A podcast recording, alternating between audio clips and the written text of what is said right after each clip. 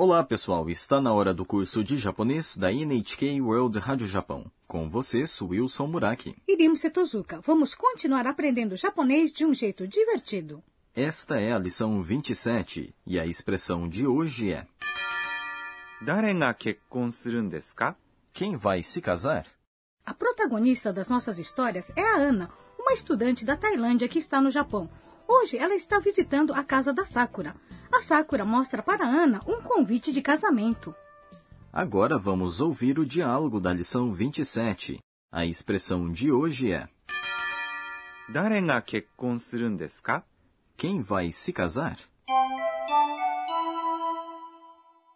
誰が結婚するんですか静岡の友達。へえ、いつですか来月20日よ。 アンナも一緒に静岡に行かない Agora vamos estudar o diálogo. A Ana disse: 誰が結婚するんですか Quem vai se casar? Essa é a nossa expressão de hoje. 誰 Significa quem.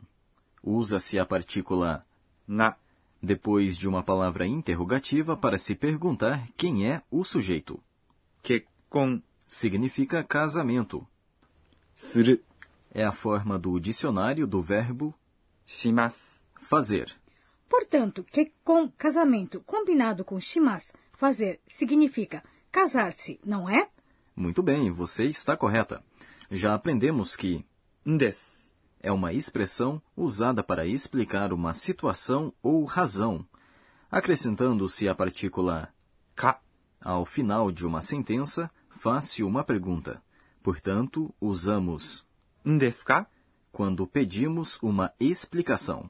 A Ana viu o convite de casamento e perguntou para Sakura quem é que vai se casar. É isso mesmo. Mas atenção, os verbos antes de undes precisam estar na forma casual. Verbos na forma casual não têm a terminação mas, certo? Portanto, kekkon shimasu, casar-se, se torna kekkon suru na forma do dicionário, uma forma casual. Sim. Agora vamos praticar a expressão de hoje. Quem vai se casar? 誰が結婚するんですか E a Sakura responde: 静岡の友達 Uma amiga de Shizuoka. 静岡 É uma província no centro do Japão, às margens do Oceano Pacífico. no é uma partícula que conecta dois substantivos. Tomodachi é amigo, amiga. Portanto, a Sakura tem uma amiga em Shizuoka, não? É isso mesmo. A Sakura nasceu na cidade de Shizuoka, na província de mesmo nome. Quando ela era estudante colegial, o seu pai foi transferido para Tóquio. Por isso, toda a sua família teve que se mudar. Agora, uma amiga de infância da Sakura vai se casar. E a Ana diz: He. Ah, é? Essa é uma interjeição casual que significa entendi ou eu estou te ouvindo. Itsu? Quando? Itsu significa quando. Essa palavra é seguida de des, que encerra uma sentença de modo polido, e ka, uma partícula que transforma uma sentença em uma pergunta. Itsu? Quando? É uma expressão de uso comum. E a Sakura diz: Daingetsu hatsuka yo? No dia 20 do próximo mês. Daingetsu significa próximo mês. Este mês é Kongetsu. Mês passado se diz Sengetsu. Hatsuka é uma data e significa dia 20. Mas 20 não é niju? Em japonês, o modo de se dizer os números muda quando se trata de datas. Dia 20 é Hatsuka. Memorize essa expressão dessa maneira. A partícula yo é usada ao fim de sentenças para dizer algo que a pessoa que escuta não sabe. Anna mo ni Shizuoka ni ikanai? Ana, você não quer ir comigo para Shizuoka? ou literalmente, a Ana não vai comigo para Shizuoka. Anna significa Ana. Mo é uma partícula que significa também. Isho é com, junto, neste caso, comigo. Ni é uma partícula que indica modo. Shizuoka é Shizuoka, o nome de um lugar.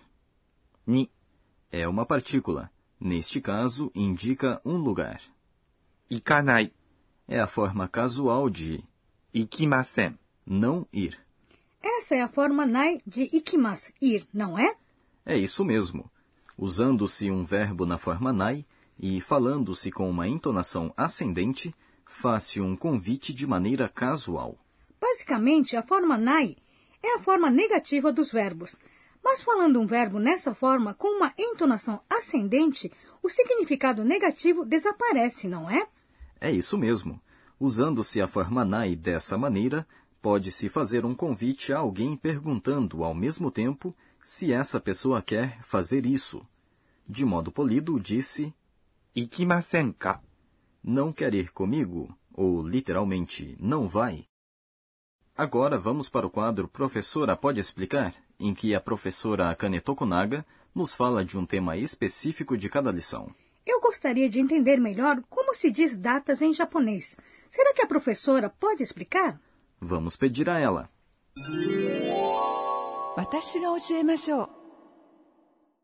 E a professora diz: Em japonês, o primeiro dia de um mês é Tsuitachi.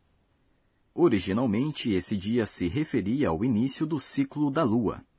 De 2 a 10, dizemos os dias da seguinte maneira: Dia 2, 2日、 dia 3, 3日、 dia 4, 4日、 dia 5, 5日、 dia 6, 6日、 dia 7, 7日、 dia 8, 8日、 dia 9, 9日、 finalmente, dia 10.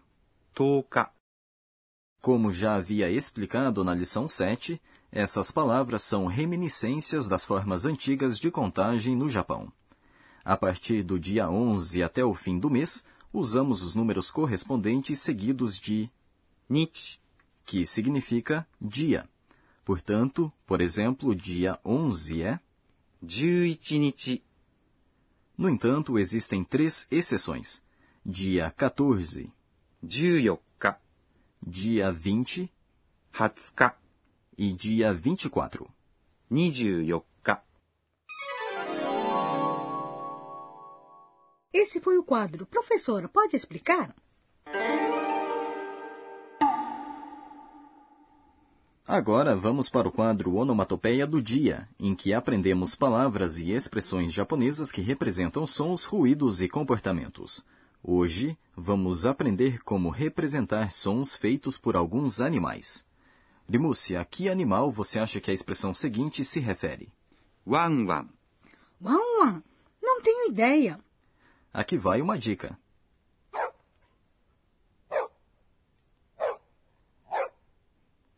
Ah, é um cachorro. E a seguinte expressão? Nhanha. É um gato? Exatamente. Será que os nossos ouvintes também acertaram?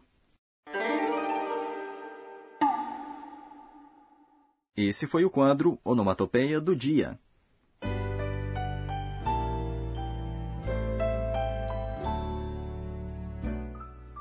Antes do fim desta lição, vamos ver o que chamou a atenção da Ana hoje. Este é o caderninho da Ana. vou visitar a cidade onde a Sakura nasceu, Shizuoka. Eu estava achando que poderia ir à cerimônia de casamento com a Sakura, mas não posso. Somente quem recebeu convites pode ir. Este é o fim da lição 27. A expressão de hoje foi: Quem vai se casar? Na próxima lição, a Ana vai para Shizuoka com a Sakura. Até lá!